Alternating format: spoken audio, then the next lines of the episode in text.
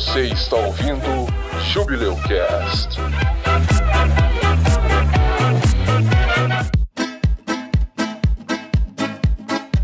Atrás dessas pessoas, né? Muito vingativo esses caras. Não, esses espíritos é aquele povo, sabe aquele povo que bate no ator na rua porque acha que ele é o vilão de verdade? É esse espírito aí, mano. Sim. O espírito não entende que é um filme, cara. Sim, sim. É só um filme. Eu imagino que se eles tivessem que ficar irritados com alguém, eles tinham que ficar irritados com os diretores, né? O diretor e os, os diretores e o escritor. Foi atrás do diretor aí. Não, mas do segundo, né? Do primeiro, não. Nossa, mas um diretor morreu aí, hein? Não sei, até deu um comichão aqui. Será que os espíritos vão vir atrás da gente porque a gente tá falando Não deles? sei, eu só sei que eles, se eles estiverem em algum lugar, eles provavelmente estão no azulejo. Tá no, no banheiro. Tá no banheiro aí.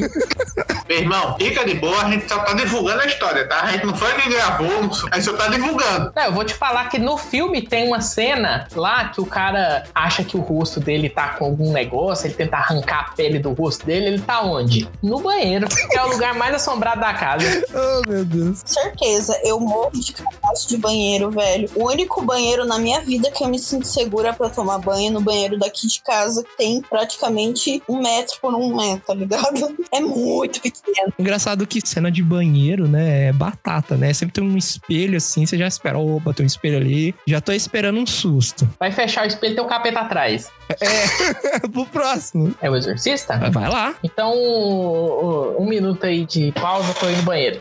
vai lá.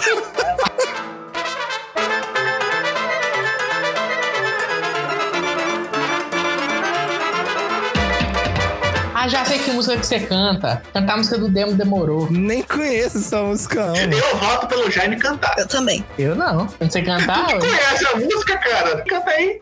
Que? Eu, eu não lembro da letra total, não. Oi, eu sou a Cami e hoje eu vou falar sério. Você que é católico, você pode usar como amuleto de proteção antidemônios a medalha de São Bento. Alho, alho não funciona. Ah, não, alho é pra vampiro, desculpa. Gênero de, de- de criatura maligna errada. Desculpa, desculpa. Olha lá, essa parte é boa aqui, ó. Peguei até a letra, ó. Eu mantenho a calma e leva a tua alma. Eu sou vermelho, meu nome é Beuzebu. Eu tenho patada de bode, comigo ninguém pode. O passarinho que eu mais gosto é o urubu. Finaliza, finaliza aí, fala, eu sou o Jorge. Sou o Jaime Demorou, demorou, mas abalou. Humildemente tocando o terror. Eu tô gaitando aqui, velho. Oi, eu sou o Josias. E se você acha as músicas ao contrário da Xuxa bizarras, é porque você não ouviu os exorcismos da Ana Elise. Oi, aqui é o Edson e Você vai gostar dessa bonita velha pra ver sobre vocês de você sou vosso. Doutes de sete que não problema, os sete coisas bucho, os sete coisas bucho, diz que amor, os sete coisas bucho. A sua Credo. Bota uns Jequiti no meio assim. Ouça o Jubileu Cast. Este podcast é contraindicado em caso de suspeita. Eita, peraí, que eu gaguejei. Este podcast é contraindicado em caso de suspeita de possessão. É, você gaguejou também. Fala de novo. Deixa eu deixar agora mais fixo aqui. Pronto, agora vai. Este podcast é contraindicado em caso de suspeita. Josias. Eu falei certo naquela hora que não tava gravando. Tá gravando agora, não tá querendo sair. Isso é o demônio. Este podcast é contraindicado em caso de suspeita de possessão. Caso os sintomas permaneçam, procure seu padre. Caso os sintomas permaneçam, procure o líder da sua religião. Se você não tiver religião, você se fodeu. Não me diga. Ou procure a Camila e o Neru. Serve também. Vocês realizam exorcismos? A gente faz, já fez uns banimentos por aí, funcionou. Se caso persistirem os sintomas, procure seu exorcista de plantão no número 911. Não, não sei. 666, 666. Não, não, o exorcista não vai ser 666. tá ligando pro Satanás, cara.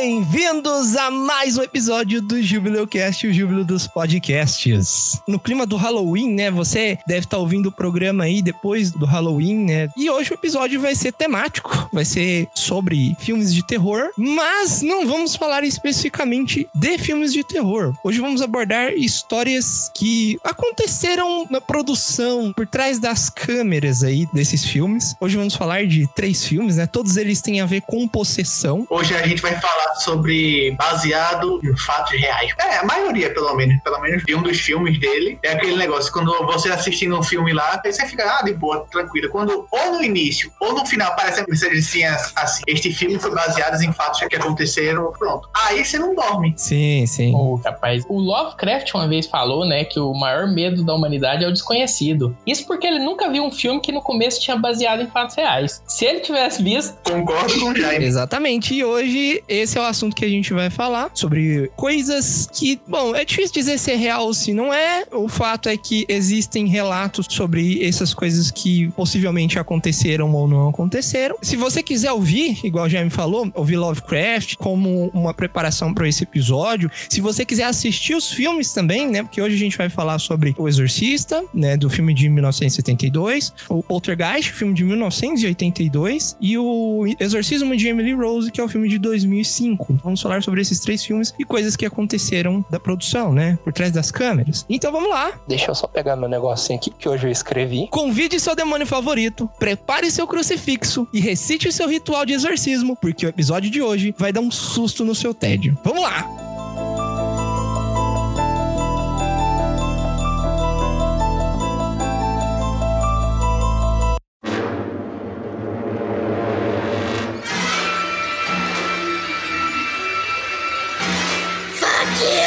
Isso? Satanás. É uma fala do exorcista, ué. Ah, bom. Eu vi dublado.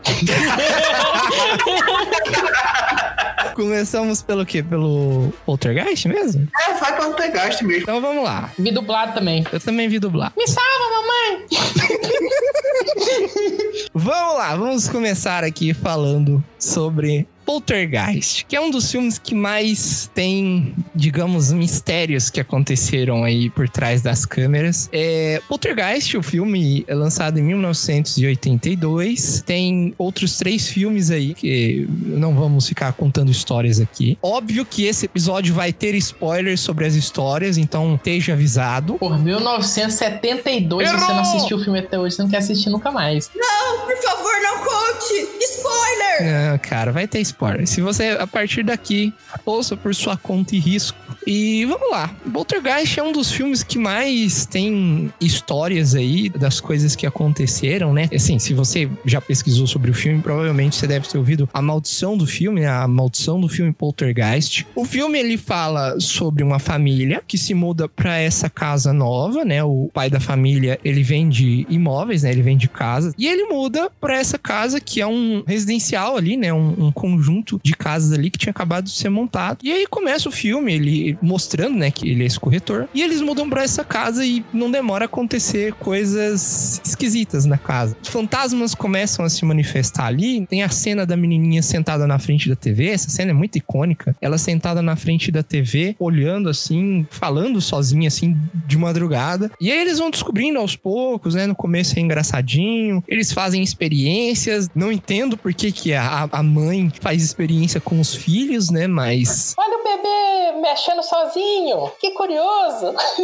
Bota a menina, a menina sai arrastando assim, as dando risada. Sim, cara, sim. A menina vai, vai falando com os espíritos, e eles, não, beleza, é coisa de criança, amigo imaginário e tal, né? Eu também ainda estou tentando entender aquele palhaço, por que, que tem aquele palhaço bizarro no quarto das crianças? Mas é aquele lá também, ele é muito icônico, cara. Aquele palhaço. Muita gente ficou com medo de palhaço por causa desse filme. Pode ser, cara, pode ser. O fato é que o filme ele aborda esses acontecimentos paranormais, a família não sabe o que, que tá acontecendo, eles buscam a ajuda desses paranormais, e aí até que eles realmente têm contato com uma paranormal que pelo menos sabe um mínimo que tá fazendo, todos os outros não fazem ideia do que tá acontecendo. E aí no fim eles exorcizam a casa depois de acontecer umas coisas extremamente bizarras, de árvores gigantes serem sugadas pelo céu num é, aparente tornado, mas só a árvore é sugada, o resto do lugar é, fica intacto. O, o palhaço ele fica possuído, aparece uns bichos de fumaça. É, é bizarro. Tem uma dimensão fantasma, né? Eles passam pra ela e no final a casa é sugada pela dimensão fantasma Sim. bizarro. Lembra muito a pegada dos primeiros caça-fantasmas, que não era um negócio mais engraçado. né? Tinha certa graça, mas também era um negócio mais sério, né? Um- um- um- tinha uma história por trás, né? Tem a tal da bilocação, né? Que é um termo paranormal muito usado até atualmente. Tem essa dimensão e aí os, os espíritos passam por essa dimensão e eles conseguem se mover entre tempo e espaço. No final do filme, a gente descobre que esses espíritos estão ali, né, por causa de um cemitério que existia ali. E aí o cara que estava construindo, que disse que iria mo- mover os corpos para outro cemitério, moveu somente as lápides. E isso deixou os mortos furiosos. Tanto que ali próximo do final, né, próximo da casa ser sugada por esse buraco negro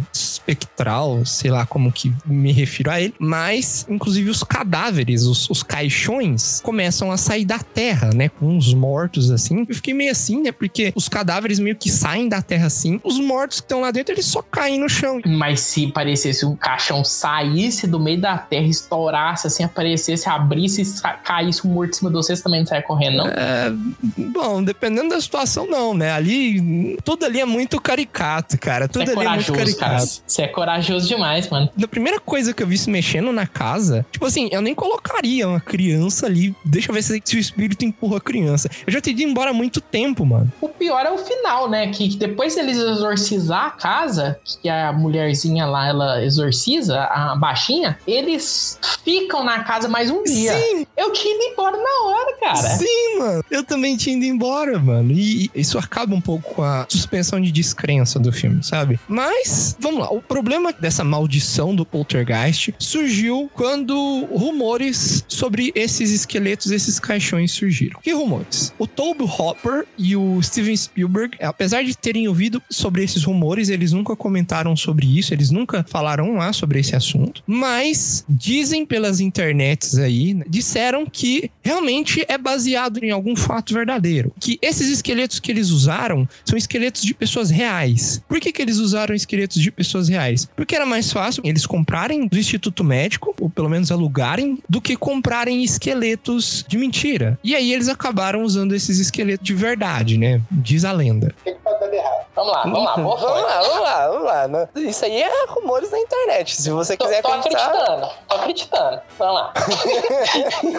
Mas aí, ah, tá, usaram esqueletos aí e tal, e, e daí? O negócio é que depois que saiu o primeiro filme, já começou a acontecer umas coisas esquisitas. A primeira pessoa que sofreu algo mortal foi a atriz Dominique Dune, de 22 anos. Ela interpretou a filha mais velha da família lá. Em novembro de 1982, seis meses depois que o filme saiu, ela tinha um relacionamento com chamava John Sweeney. Ele era ajudante de cozinha que trabalhava no mais requintado restaurante de West Hollywood, o Ma Maison. Esse cara era extremamente ciumento. Depois que o filme estreou, os sintomas dele só pioraram. Ele invadiu a casa da atriz e enforcou ela até a morte. Ele foi preso e ele foi condenado só a seis anos de prisão e só cumpriu três desses seis anos. Uma das coisas que também assusta, assim, que pode fazer a, a, a imaginação voar, é que para abafar os gritos da menina enquanto ele enforcava ela, é uma coincidência meio esquisita, mas ele colocou uma música pra tocar. Que música era essa? A trilha sonora de Poltergeist no volume mais alto. Sinistro, cara. Pois é,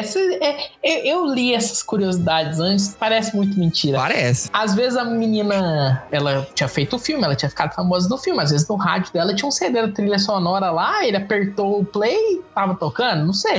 E é, é, vai, vai sei lá. lá, né, mano? Essa foi a primeira morte. A segunda morte. A menininha que ficou muito famosa, né? Que fazia a Caroline, ou Caroline, não sei, não sei como é que se pronuncia. Mas ela participou dos três filmes. E depois do terceiro filme, pouco depois que o terceiro filme tinha sido lançado, em 1988, ela morreu com apenas 12 anos de idade. Ela foi diagnosticada de início. Esse, esse diagnóstico dela já havia acontecido antes do segundo filme, né? Durante o primeiro e o segundo filme. Ela foi diagnosticada com a doença de Crohn, que é a infecção gastrointestinal que afeta a parte interior do intestino. E é raro, né? É muito raro, parece. Raro pra caramba, isso daí é raro pra caramba. Sim, sim. Ela iniciou um tratamento, um remédio forte, dava inchaço no rosto dela, no corpo dela. Até no terceiro filme a gente consegue ver isso, que ela parece um pouco mais gordinha, mas aquilo lá é inchaço. Anos. Ela sofreu uma parada cardíaca e acabou morrendo horas depois no hospital. O que que aconteceu? Ela não tinha essa doença de Crohn e ela tinha um bloqueio intestinal. Esse bloqueio intestinal acabou causando um choque séptico nela, né? O que que é isso? É literalmente ela tinha esse bloqueio intestinal e o intestino dela explodiu dentro dela. Basicamente isso. O intestino dela rompeu.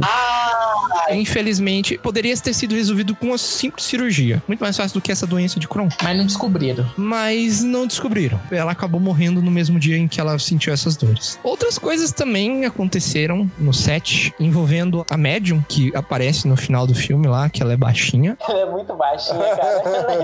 Ela é muito pequenininha, é um hobbit, mano. No Sim, filme. cara, ela é, ela é- ela é baixinha mesmo. Ela chama Zelda Rubinstein. Rubinstein, não sei. Que ela fez o papel da Tandina Barrows, que é o nome da personagem, né? Depois do terceiro filme, de de uma sessão de fotos ali, na época do lançamento, em uma das fotos aparece uma fumaça estranha, né? Junto com ela. Uma fumaça, fumaça mesmo, fumaça branca. Inclusive, se você quiser ver essa imagem, eu vou deixar aí nos links do post. Basta entrar no nosso site e entrar no post desse episódio que vai ter a foto lá, o link pra foto lá. Mais tarde ela foi descobrir que a mãe dela nesse mesmo dia tinha morrido e a foto coincidentemente foi tirada no mesmo momento em que a mãe dela morreu. Estranho, né? Estranho, estranho, estranho. Não é, não é estranho assim, mas é estranho. Não, é coincidência, né? Uma coincidência esquisita. Sim, tem histórias, inclusive o- aqui o Chico Xavier, que é, é natural aqui de Uberaba, né? Quando ele morreu, teve uma história parecida, mas isso é assunto pra outro episódio. A gente tava falando do palhaço aqui, palhaço bizarro, palhaço bizarro, mas a cena em que o palhaço é possuído e ele estrangula o menino, o Oliver, e aí tem aquela cena dele gritando e tal, e, e aí começa a,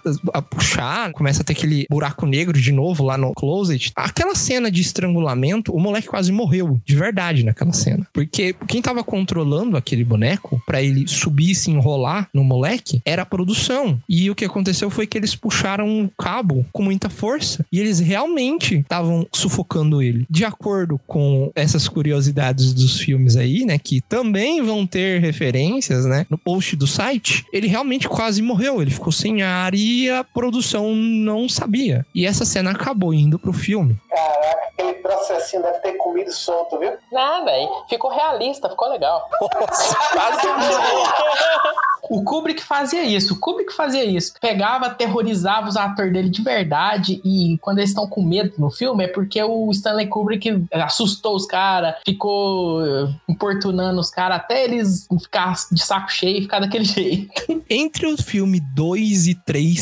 também tiveram mais duas mortes, uma delas particularmente esquisita. A primeira dessas mortes é a do reverendo, do ator Julian Beck, de câncer, né? Mas esse câncer ele já tinha sido diagnosticado antes dele ser escalado pro filme. E a segunda é a morte de Will Sampson, que ele interpretou um índio nativo que ajudou a família no segundo filme. Ele morreu por complicações em um transplante de coração e uma forte subnutrição um ano depois da gravação do segundo filme. Essa morte desse cara, desse Will Sampson, ela é particularmente esquisita porque ele, ele era um xamã no filme e ele também era um xamã na vida real. Tem relatos dele dizendo que ele se sentiu muito mal durante as gravações do filme, que é, o filme tinha uma energia muito ruim, principalmente esse segundo filme. E aí depois que ele terminou o segundo filme, com medo dessa energia que ele teve contato, ele fez uma limpeza, uma limpeza Espiritual. e acabou não adiantando e, e mesmo assim ele acabou morrendo. Só uma nota para edição. Eu não sei se é correto chamar os nativos da América do Norte de índios, porque índio eu acho que é só por aqui, eu não sei. Eu não Enfim. sei. Nativos americanos. Isso, nativos americanos. Outra coisa também que aconteceu, inclusive com o set do primeiro filme, o set de gravações do primeiro filme, que aquela casa do, do primeiro filme realmente existiu. Alguns anos depois, eu acho que foi três ou quatro anos depois, durante um terremoto, a casa foi totalmente destruída e ficou num estado quase similar ao que a gente vê no final do filme, sabe? Como se algo ali tivesse muito ódio do que aconteceu. Quem sabe a história ali dos mortos seja verdade mesmo, né? Vai que eles construíram o estúdio em cima de um cemitério que eles só moveram as lápides. Vai saber, cara.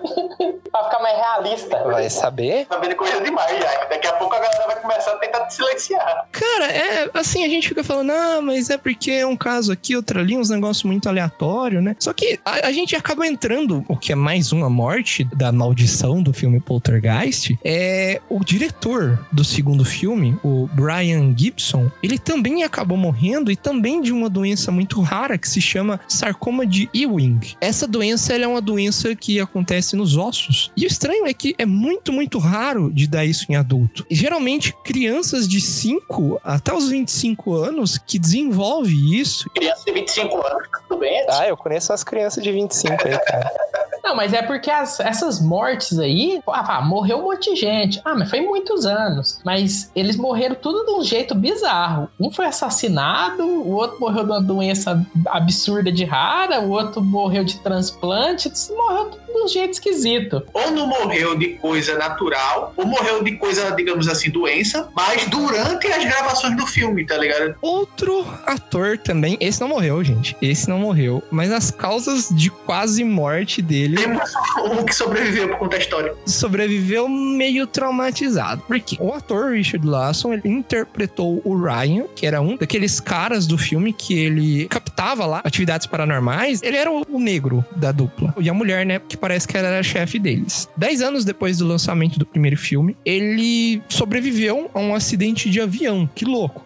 Cara, isso parece muito premonição, né, velho? Caralho, velho. Não foi um acidente de carro, não foi um acidente de bicicleta, foi de avião. Sim, 27 pessoas morreram. Era o voo US Air, o voo 405, e o voo caiu nas águas de Long Island, ali perto de Nova York. Ele sobreviveu, se machucou bastante, mas ele não quebrou nada. Outras pessoas sobreviveram, tá? Ele não foi o único. A gente volta a se perguntar, será que não tinha algo aí tentando matar o elenco, né? Se tem algo mesmo, forças exteriores aí irritadas com esse pessoal do elenco, justamente por eles poderem ter sido super mal educados aí, né? Com os corpos das pessoas que já morreram.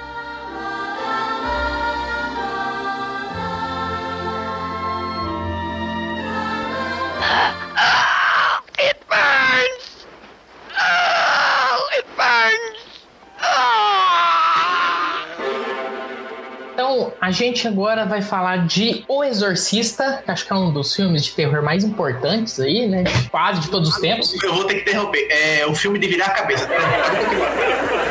Clássico, um clássico. É o único filme que concorreu ao Oscar de melhor filme, sendo um filme de terror, né? Filme de terror geralmente nunca vai concorrer ao melhor filme. E ele é baseado num livro de 1971, escrito por William Peter Blatty. E ele baseou o livro num acontecimento de 1949 de um garoto que tinha sido possuído. Então saiu depois no Washington Post um artigo falando sobre essa possessão. Aí ele leu o artigo e ele baseou o filme e o livro dele nessa possessão e em alguns trechos de outros exorcismos que aconteceram aí na história. O filme, ele saiu em 1973 e ele conta a história da Regan, que era uma menininha bonitinha, tinha 12 anos ali na, no filme, né? Ela é possuída por um demônio. No filme eles não falam qual demônio é, mas Pazuzu. é o Pazuzu, né? Depois eles pegaram lá aquelas imagens lá e descobriram qual era o demônio, mas no filme ele não é citado. Um outro personagem principal do filme é o padre Damian Carras, que ele é um padre que ele era um psiquiatra e ele já tava meio perdendo a fé dele, e isso meio que ajuda ele também a recuperar aquela fé dele. Só que o filme ele fica meio assim ambíguo o tempo todo, assim. No filme não muito, mas no livro de talvez aquilo não seria uma possessão de verdade, poderia ser um caso psiquiátrico. Tem mais investigação no livro do que no filme. Então eles ficam sempre, ah, ela moveu alguma coisa. Ah, pode ter sido ela mesmo. Ah, ela falou em outras línguas. Ah, mas lá na, na ciência pode acontecer alguma coisa com as cordas vocais. Então eles vão sempre tentando dar uma explicação para ficar ambíguo de se era o diabo ou se era alguma coisa psiquiátrica. O filme e o livro, ele foi baseado no caso real, como a gente falou, do menino Rob. Rob também é um nome fictício, né, que eles usaram para proteger a identidade da criança. E no filme, inclusive, né, quando ele foi fazer o filme, ele trocou o sexo, em vez de ser Rob, foi uma menina, para proteger mais ainda, para não saberem de quem estava falando. Esse menino diz lá na história que ele era um menino gentil, normal, e ele gostava de jogos de tabuleiro. Aí a tia dele, a Harriet, apresentou ele ao tabuleiro de Ouija. Parece uma boa ideia, né? Sim, sim. Que tia filha da puta. Muito bom, viu? Muito bom. Mais um exemplo de pais cuidadosos aí. Aí a tia dele, ela era é, espiritualista, assim, ela acreditava na comunicação com os mortos e tal. Então ela fez umas sessões com ele lá. Um tempo depois, a tia dele morreu e aí começou-se a ter casos estranhos na casa, assim. Ele ouvia arranhado embaixo da cama, as coisas elas saíam do lugar, se mexiam e ninguém sabia o que que era ainda, né? Começou a ficar pior essas coisas, né? Começou a ficar mais violento os acontecimentos. Aí resolveram botar um padre no meio. O primeiro padre que ele chamou era um padre e os padres luteranos que seguiam Martinho Lutero, protestante, né? Eles não acreditam muito em exorcismo. Achou que era alguma coisa psiquiátrica mesmo. Eles fizeram os testes lá, não acharam nada e aí mandou para um padre jesuíta. Tentaram o exorcismo duas vezes. Na primeira vez que eles tentaram o exorcismo com o menino, foi no hospital e aí o menino conseguiu de alguma forma arrancar uma mola de embaixo da maca e cortou o padre do ombro até o pulso. O padre diz que levou mais de 100 pontos. Não deu certo esse primeiro exorcismo, eles se mudaram, eles foram para St. Louis, eles eram de Washington, e aí lá em St. Louis eles acharam outros padres. É engraçado porque a gente acha que exorcismo é um negócio comum, né? Pelo menos achava que a, as religiões acreditavam de possessão essas paradas, mas aparentemente não. Eu li a, o relato, tem um livro inclusive da Dark Side Books que chama Exorcismo, que é o relato do filme escrito por um, um jornalista, né, que achou uns documentos lá sobre a descrição de um padre, e aí ele fala que toda hora os padres eles ficavam assim, não, mas não pode ser exorcismo, tá? Isso não existe, isso é coisa medieval, a gente que é modernista, isso aí já foi coisa do passado, a gente não mexe mais com isso. Então eles sempre ficavam assim meio contra. No livro, nos relatos, ele sempre fala assim: ah, quando tem uma possessão, ela tem que apresentar sinais. Então a criança ela tem que falar uma língua que ela não conhece, ou ela tem que exibir uma força maior do que o normal e tal. Depois dessa da bola aí, velho, eu acho que a força além do normal eu acho que já tá provada já. Link pro livro no site, gente. Se você quer o link pra esse livro, tá lá no- nos links do site, no post. Paga nós, Darkseid. É, inclusive, se quiser mandar uns livros aí, não acho ruim não. Aí, eles ficam falando esse tempo todo, mas um dos padres que tava lá na época, ele falou que ele não achou que era uma força acima de uma força normal de uma criança. E quando ele se mexia no corpo, ah, poderia ser ele mexendo mesmo. Fica meio ambíguo, assim, de que se era mesmo possessão ou não. Mas mesmo assim, eles fizeram o exorcismo uma última vez. Durou muito tempo, ao contrário do filme, eles resolvem numa noite só. O exorcismo do menino de verdade, do Rob, durou várias semanas e ele tinha várias estratégias. Eles ficavam várias noites entoando lá os cânticos da Bíblia que eles tinham para fazer o exorcismo. E aí no final eles conseguiram, ou dizem que conseguiram. Hoje em dia, parece que a igreja ela não acredita muito que tenha sido possessão de verdade, né? Acredita que pode ter sido realmente alguma coisa psiquiátrica, mas muitos dos arquivos estão em segredo lá nos lugares onde foram arquivados lá na igreja, né? St. Louis ou dos outros lugares onde passaram. Mais interessante que tem algumas coisas que desse caso real. Por exemplo, o quarto onde o menino foi receber o exorcismo era um quarto de um hospital, né? Um hospital que era católico, assim. E diz que depois que ele recebeu esse exorcismo lá, fecharam a porta desse quarto e nunca mais abriram até demolição dele. E aí tem um relato de que um dos caras que estava trabalhando na época, ele estava na mesa de refeitório com as outras pessoas de outras ordens religiosas e começou a tocar no rádio, assim, no fundo, uma música que era do pica-pau, que ele ficava rindo, assim, sabe? Ele dava uma risada meio bizarra. E aí ele desligou e ele ficou louco, assim, né? O pessoal entendeu por que, que ele fez aquilo, né? Mas é porque, como ele trabalhava na época no hospital, ele disse que durante a primavera lá de 1949, ele e os outros irmãos tinham sido mantidos acordados por uma risada louca né, que tava tendo, que vinha de um dos quartos da- do hospital.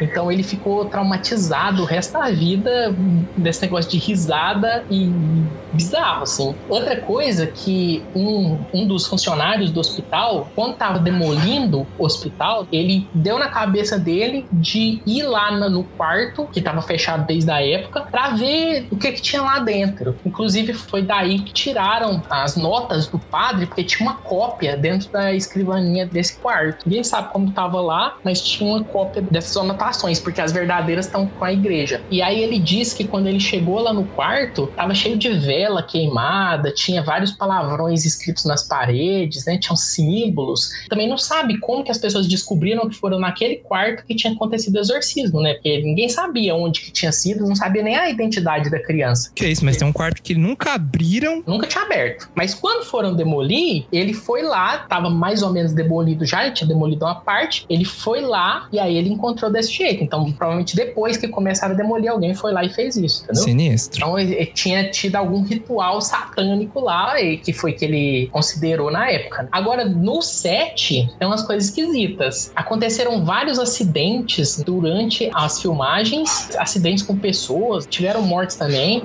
Teve uma morte, a primeira morte, pelo menos, que era do ator Jack McGowan, e ele morreu despencando de uma escadaria uma semana depois de terminar de gravar o, o filme. Outro que aconteceu uma coisa parecida foi o ator o Max von Sydow, que ele era o padre, o padre Mary, o padre velhinho que morreu no filme. Ele tinha começado a gravar o filme, mal tinha começado a gravar e ele soube que o irmão dele tinha morrido. Outra pessoa também, a esposa grávida de um assistente de câmera, perdeu o bebê e teve várias outras coisas, tipo, ah, uma pessoa tava lá cuidando do cenário, ela foi fazer algum trabalho de carpintaria e cortou o polegar fora. Ou um outro cara que serrou o dedão do pé enquanto tava trabalhando também no set de filmagem. A cena lá do início, não é exatamente no início do filme, mas na, uma das partes iniciais do filme ali, quando a gente começa a ter mais visões do real poder lá do demônio, que é a, a menina fala: Ah, mãe, a cama está tremendo e tal. Ah, deixa isso pra lá, isso é coisa da sua cabeça. Deixa pra lá. É, a- aí chega lá, a cama tá pulando. E aí, na cena sequencial é essa, a mãe dela chega lá e a menina tá, tipo, deitando e se levantando muito rápido. Aí tem uma hora que ela levanta, assim. Aquilo lá, aquela cena foi feita com uma chapa de metal e um pistão que era controlado hidraulicamente. Quando levantaram a menina em um dos movimentos, né, dela se sentar e se deitar bem rápido, quase quebraram a coluna da menina. Tiveram que parar porque ela sentiu muita dor e eu não sei se chegaram a finalizar a cena e depois começaram de novo, mas quase quebraram a coluna dela com esse aparato aí. É porque é esquisito, né? Ela fica movendo de um jeito esquisito, assim, não é ela normalmente, alguém puxando, né? Sim. E outra coisa, o diretor William Friedkin, ele se lembra de uma ligação que ele recebeu do gerente de produção, e ele falava assim pra ele: "Não precisa nem vir trabalhar hoje que o set pegou fogo".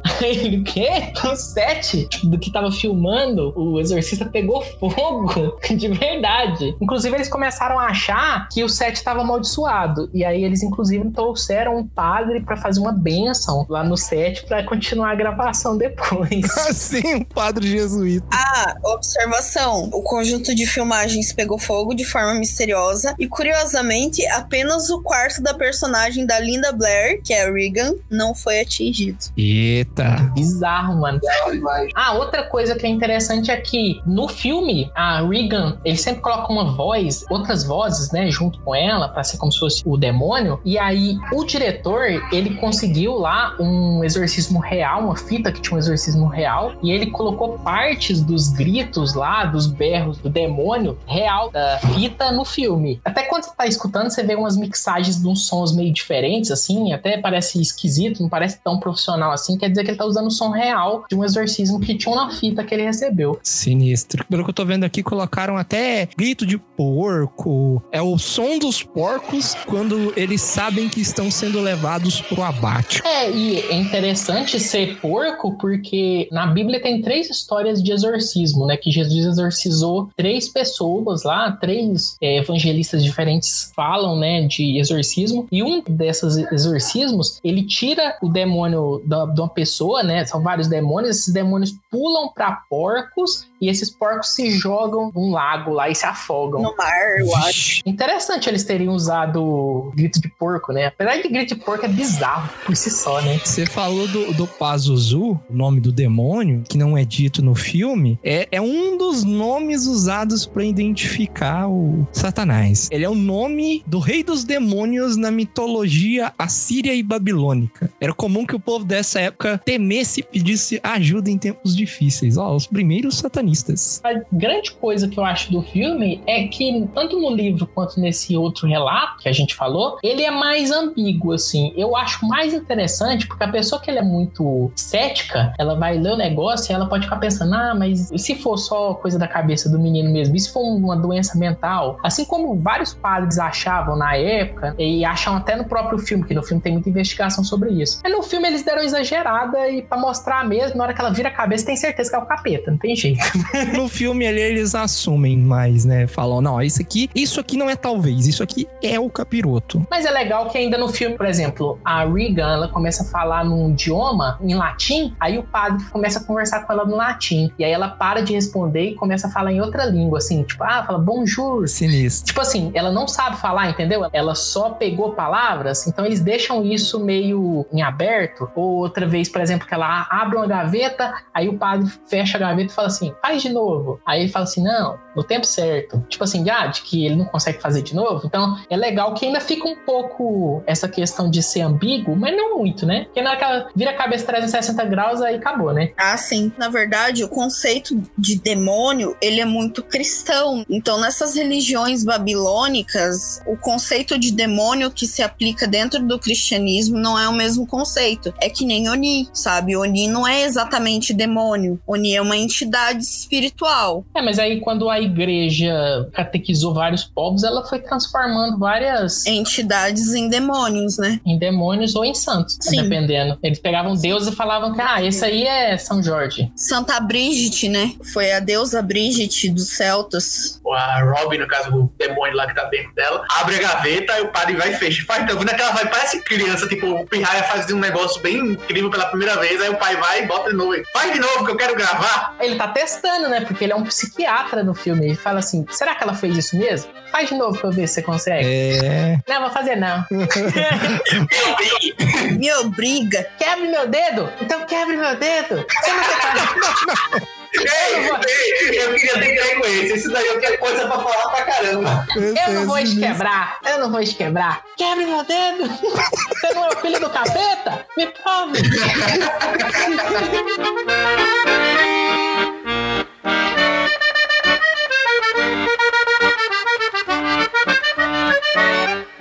Olha, meu filho, você já está me deixando nervoso. Me dê uma prova logo que tu és o filho do capeta. Aqui está meu dedo. Aqui está meu dedo. Quebre meu dedo com a força de tua mente. Quebre meu dedo. Não vou quebrar. Oh, não vou quebrar. quebrar. Não vou quebrar Não porque vou não quebrar. és o filho do capeta. Não vou Se quebrar. fosse o filho do capeta, ia quebrar meu dedo. Quebre meu dedo. Não vou quebrar teu dedo. Quebra meu dedo logo. Eu não vou quebrar. Ah, Quebra agora meu dedo. Quebra.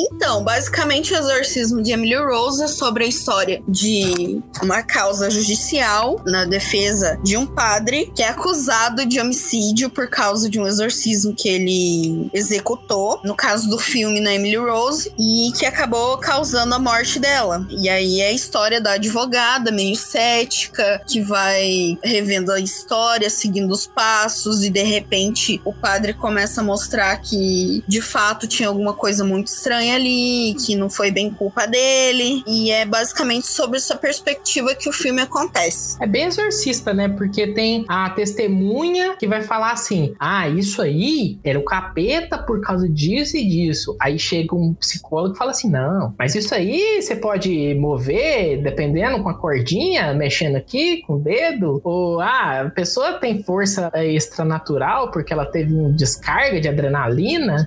Padre Quevedo, assim. né? Padre Quevedo. É, tipo, Isso não Quevedo. existe. Agora, complementando a, a frase do Jaime, o Exorcismo de Emily Rose, que é de 2005, ele teve muita influência do filme O Exorcista mesmo, em si. E também de um dos livros que o Jaime tinha recomendado, que era A Origem do Exorcista. Mas o caso base para o Exorcismo de Emily Rose é um caso de exorcismo que foi realizado na Anneliese Michel, que ocorreu na Alemanha por volta do- dos anos lá 1800 e Jesus Menino. 1976. Porra, Cami. Chata pra caralho, né? Camila chata pra caralho. Tá afiada. Não, a Cami tá certinha. A Cami tá, Tá afiada. certinha, tá certinha. Foi inspirado no filme, no caso da Annelise, que é documentado, inclusive, por um padre e por um pastor que fizeram as sessões de exorcismo nela. Tem várias fitas gravadas em alemão, a qual as sessões eram realizadas com esses demônios que estavam possuindo a menina. O que aconteceu mais ou menos era o seguinte: a família da Annelise, os pais dela e as outras três irmãs eram muito católicas, costumavam frequentar as paróquias, no caso as reuniões, duas vezes por semana. A menina era uma menina, como todos os casos das outras processões que a gente narrou aqui, de uma pessoa muito gentil, muito amável, muito obediente, caridosa. E ela chegava, pelo menos eu cheguei a ler aqui um ponto, de que tomava muito para si o pecado dos outros, ao ponto de ter umas pessoas que usavam drogas próximo da casa dela, usavam crack, não lembro direito qual era a droga, e ela chegava a dormir nua na cama dela, em cima de pedras, para espiar os pecados dessa galera. Aliviar, né, os pecados. Isso, isso. O que também ocorreu foi que a mãe da, da Annelise, a primeira filha da mãe dela, foi uma filha de um caso extraconjugal. A prova é tanta que quando a mãe foi casar com o pai da Annelise na igreja, ela foi obrigada, ou se obrigou, não lembro direito, a usar um véu negro devido à vergonha. Aí a Annelise, quando ela descobriu essa história, ela cresceu com um sentimento de culpa e de querendo pegar para si a dor dos outros, ao ponto de ela se ver, digamos assim, responsável, sabe-se lá Deus como, pelo sofrimento da mãe e dos outros próximos a ela. Uma tentativa de espiar os pecados dos outros, de aliviar essa carga. No livro que eu li lá, o cara, como ele é jornalista, ele vai, explicando algumas coisas. Ele fala que geralmente as pessoas, quando elas são possuídas, elas estão num ambiente que tem um mal, que tem violência, que tem alguma coisa assim. E aí ele explica o do menino Rob lá do Exorcista, porque era uma época que a Ku Klux Klan tava muito na área, assim. Não é que eles eram negros, mas ela tava ali no lugar fazendo as coisas maldade deles lá, então ela tava no ambiente. Esse aí tá falando que ela também tinha um ambiente que tinha ambiente de droga, ambiente de coisa assim, né? Então, Sim, ela tem um ambiente é, relativamente pesado assim, mas entrando também na parte científica do caso, quando ela estava com meados dos 16 anos, ela teve uma grande convulsão e os pais dela chegaram a levar ela para o médico, ela foi diagnosticada com epilepsia, tipo o caso de epilepsia. Ela começou a ter essas alucinações, convulsões, apesar de ter iniciado o tratamento médico, enquanto ela rezava. Quando chegou por volta do ano de 1973, por aí, ela começou a considerar suicídio porque o caso dela tinha desenvolvido uma grande depressão. Aí ela começou também a escutar vozes enquanto estava rezando que ficavam dizendo para ela na cabeça dela que ela, ela seria condenada no juízo final, que ela iria apodrecer no inferno, entre outras bizarrices. E o comportamento dela só foi piorando, piorando, piorando, piorando, piorando. Chegou ao ponto dos tratamentos serem interrompidos pelos pais dela porque eles começaram a crer que não iam dar futuro e que estavam começando já a acreditar que ela estava sendo realmente possuída por algum tipo de demônio. Dentro desses comportamentos bizarros que ela chegou a ter, ela chegou a rasgar suas roupas, andar nua pela casa, fazer necessidades onde bem entendesse, comer insetos como moscas e aranhas e até carvão. E teve um episódio que ela chegou até urinar e lamber a urina que tinha acabado de fazer no chão. Lembra muito a cena aí do Exorcista. Exorcista teve uma cena bem parecida. Tem a cena da Regan que ela que ela entra na sala, tá todo mundo cantando, ela simplesmente fica de frente pra todo mundo e começa a mijar e tipo sai uma cachoeira de mijo, tá ligado? Sim, sim. é, o- é o diabo, né? O diabo quer incomodar os outros. Mas diz que quando você faz o exorcismo, sabia, né? Que o diabo pode sair pela urina ou pelas fezes. Se depois que foi a pessoa foi exorcizada, sabia? Eu acho legal tanto a história original, porque assim, o caso original ele deu muito o que falar, né? Na, na época que ele aconteceu lá na Alemanha. O caso é originário da, da região da Baviera. E deu Isso. muito o que falar na época, né? E eu acho legal o que eles falaram no filme aí, que exorcismo pode muito bem não fazer absolutamente nada. Pode não ter poder espiritual nenhum. Mas psicólogos, né, eles falam isso no livro, veem casos em que exorcismos dão certo justamente pelo choque psicossocial que o ritual faz, né, na pessoa. Estou sendo exorcizada aqui, né? Corre meio que um efeito. Placebo. Isso, efeito placebo, e a pessoa resolve por si mesma o problema. do menino do Rob, ele, por exemplo, eles vão tentando várias explicações. Inclusive, eles chegam numa explicação de que talvez a tia Harriet, lá dele, que apresentou o tabuleiro de Ouija, ela abusava dele. Eles pensaram, né? Porque poderia ser uma esquizofrenia que veio muito cedo por causa de um trauma, sabe? Porque quando ele viu na, na via sacra uma parte em que que eles despiam Jesus, havia, saca aquela, havia caminho que ele faz, né, até a cruz, Sim. ele ficou meio perturbado, assim, sabe? Principalmente com essa imagem. Então eles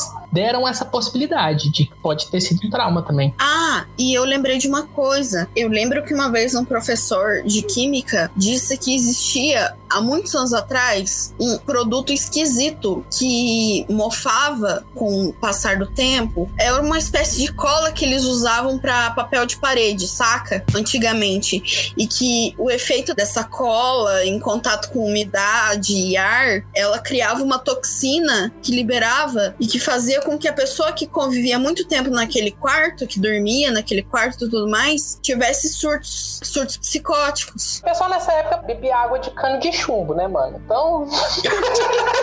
né? Nossa. Esse relato da Cami me lembrou muito o episódio de Dr. House, que é justamente essa pegada aí, do cara começar a ter surtos psicóticos, e aí o House vai fazer a investigação dele, né, como boa cópia de Sherlock Holmes que ele é, ele descobre que ele tá tendo contato com um tipo de produto tóxico, né, e ele não usa máscara, e esse produto acaba causando esses surtos nele. E a menina do Emily Rose, ela era esquizo... ela esquizofrênica não, ela era Ela era epilética. Agora, umas partes mais pesadas, digamos assim, a gente vai colocar também ainda no post os links dos trechos no YouTube das gravações do padre e do pastor das sessões de exorcismo da Annelise. Tá lá, vai estar tá lá no link. Uma parte muito bizarra e curiosa, assim, que o exorcismo, na hora que está sendo gravado, pelo menos que os relatos dos padres, é que ela estava sendo possuída por uns cinco demônios. E os nomes dos demônios eram Nero, Judas Iscariotes, Lúcifer, Hitler e eu esqueci mais um. Faltou Caim. Isso, Caim. E o padre, ele chega a conversar com ela, perguntando sobre os outros demônios, e ela interage com ele, dizendo assim, ah, não, esse daqui ele não sabe nada. Esse outro aqui, ele só é tagarela, mas também ele não tem muito conhecimento. Só que tem conhecimento sou eu. E tem momentos da conversa dele com ela, em que parece que os demônios estão conversando entre si, como se ela estivesse tendo um, um surto de...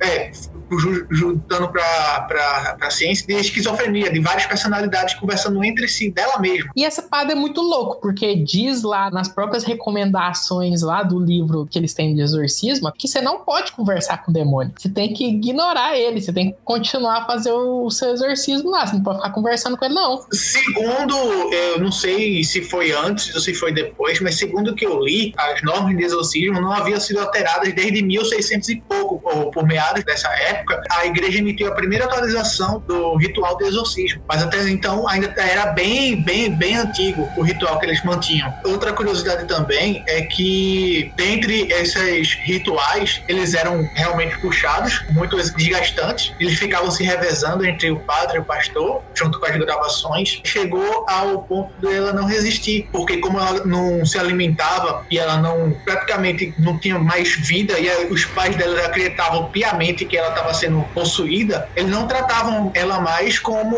um ser humano. Chegavam a acorrentar ela, deixar ela trancada no quarto sem comida, bebida e somente realizando as sessões de exorcismo. Além do que foi constatado também quando a Annelise tinha os momentos de lucidez dela, ela dizia que estava fazendo isso porque ela acreditava que se ela fraquejasse com o corpo dela, deixasse ele mais fraco, os demônios ficariam mais fracos e mais propensos a sair do corpo dela. Chegou um momento que ela estava tendo um comportamento extremamente anormal de ficar se ajoelhando e se levantando várias vezes, que ela chegou a romper os ligamentos, ou foi dos pés ou foi do joelho, e ela não conseguia mais andar. Ela ficou indo para debaixo de uma mesa lá e ficou lá por uns dois dias. Credo, velho, que loucura. Ela morreu de inanição e pneumonia. Aí, justamente, a parte do filme, ele pega lá a inspiração e tanto o padre e o pastor quanto os pais da Annelise foram processados por abandono de capaz, homicídio e tal, mas sendo que na justiça, na época, achou uma pena equivalente, digamos assim, por os pais já terem perdido a filha e não condenaram eles. Mas os outros dois, o padre e o pastor, eles chegaram a pegar três anos de regime semiaberto. Os caras negligenciou foda. Pelo menos no exorcista lá, os caras tentam fazer exorcista no hospital. Sabe o que é mais foda, já? Dos anos 2000 pra cá, foi realizar uma entrevista com a mãe da Annelise. Por mais que se sentisse triste e tal com a perda da filha, ela não se arrepende de nada. E ela disse que a filha dela se sacrificou pelo bem de muitos. Que sacanagem. Então, uma das curiosidades sobre o set de filmagem do Exorcismo de Emily Rose é que a atriz que fez a Emily Rose, a Jennifer Carpenter, ela sempre chegava a determinados horários da noite, assim, à meia-noite principalmente, e o rádio relógio dela começava a tocar sozinho. E teve uma colega de set de filmagem dela, outra colega de elenco, que chegou a ver a televisão ligar sozinho e ficar chiado assim de madrugada. Aí é pra isso que serve programação. O Rádio Relógio fez o trabalho dele, ele programado pra tocar sozinho mesmo.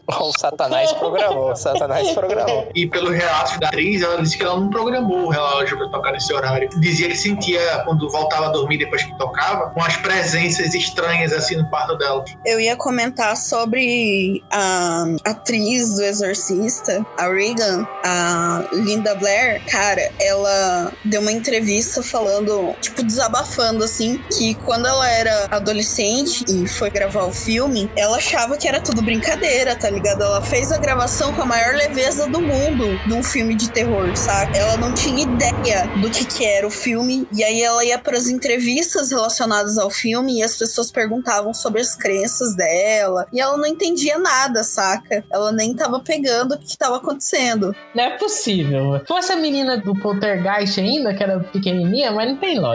A menina de 12 anos não É. tá entendendo.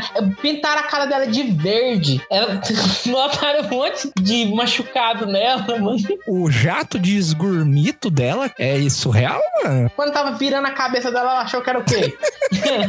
Sei lá, cara, eu não sei o que, que eles falaram pra ela pra não traumatizar ela com as gravações do filme. Só sei que ela dá essa entrevista falando que ela não sabia dos rolês, ela não entendia direito o que tava acontecendo e que ela gravou numa boa, tá ligado? Se divertindo, dando risada, curtindo. Devem ter falado pra ela assim, então, todo mundo em pânico. Vamos fazer uma sketch de Monty Python aqui.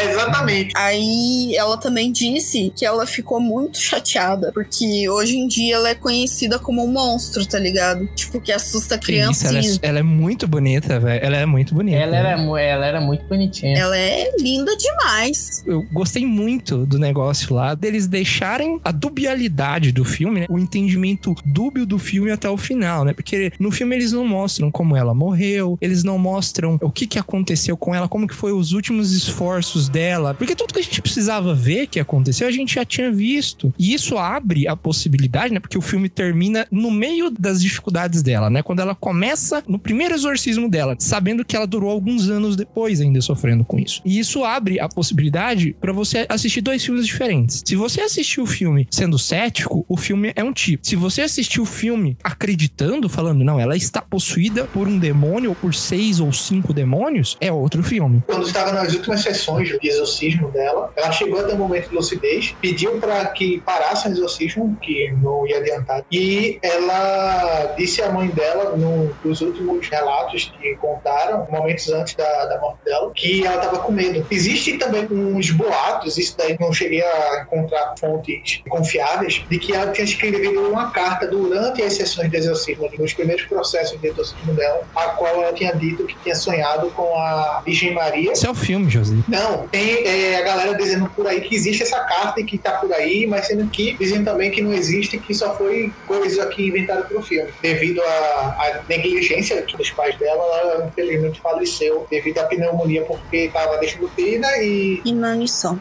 Exatamente. Foram 67 exorcismos que fizeram com ela ao longo de anos, assim. Geralmente demora muito tempo mesmo. Aquele negócio de exorcismo de um dia lá do filme não, não é assim, É, não. o- os exorcismos que existem catalogados e que a gente conhece, né? Pelo menos esses dois relatos duraram muito tempo. Não é um negócio de você chegar lá, acende uma vela, falar sai demônio e ele vai embora. É igual eu falei do que o próprio filme do Exorcismo de Emily Rose fala. O choque psicossocial às vezes é muito mais efetivo do que qualquer crença, né? Então às vezes pode ser efetivo. Quem quer saber aí tem o livro que a igreja usa, chama o Ritual Romano. É uma bíblia cheia de cântico em latim. Parece que o ritual romano meio, pelo menos o que eu li lá, ele é meio vago, assim, porque é uma luta entre o padre e o demônio. Então ele escolhe a forma de lutar. Então tem vários rituais a pessoa vai fazendo o que, que ela acha que vai dar certo. Um desses rituais aí, pra você que gosta de séries e você que gosta de sobrenatural, um desses rituais tem um deles que eles citam lá pra exorcizar os demônios e tirar do corpo das pessoas.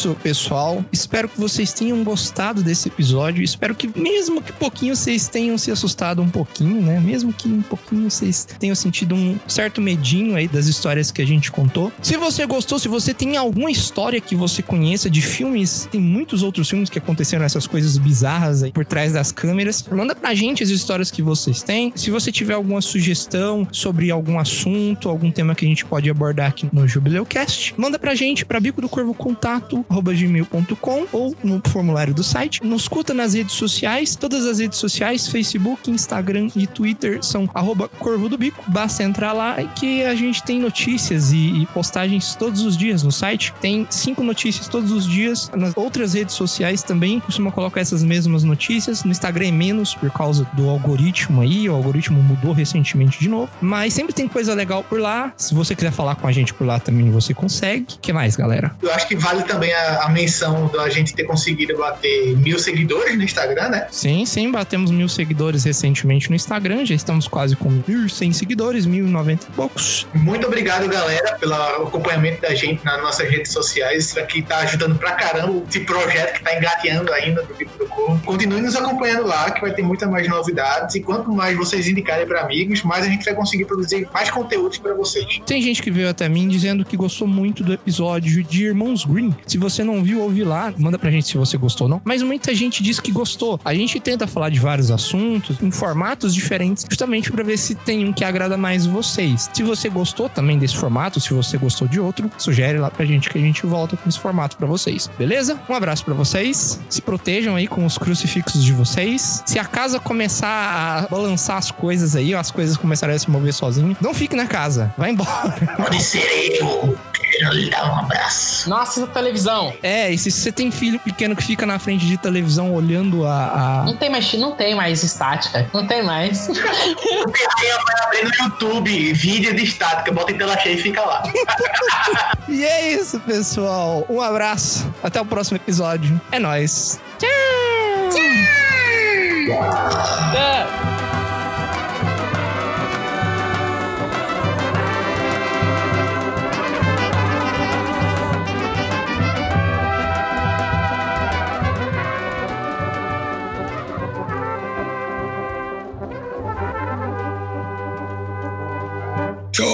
Que isso? Deus do céu.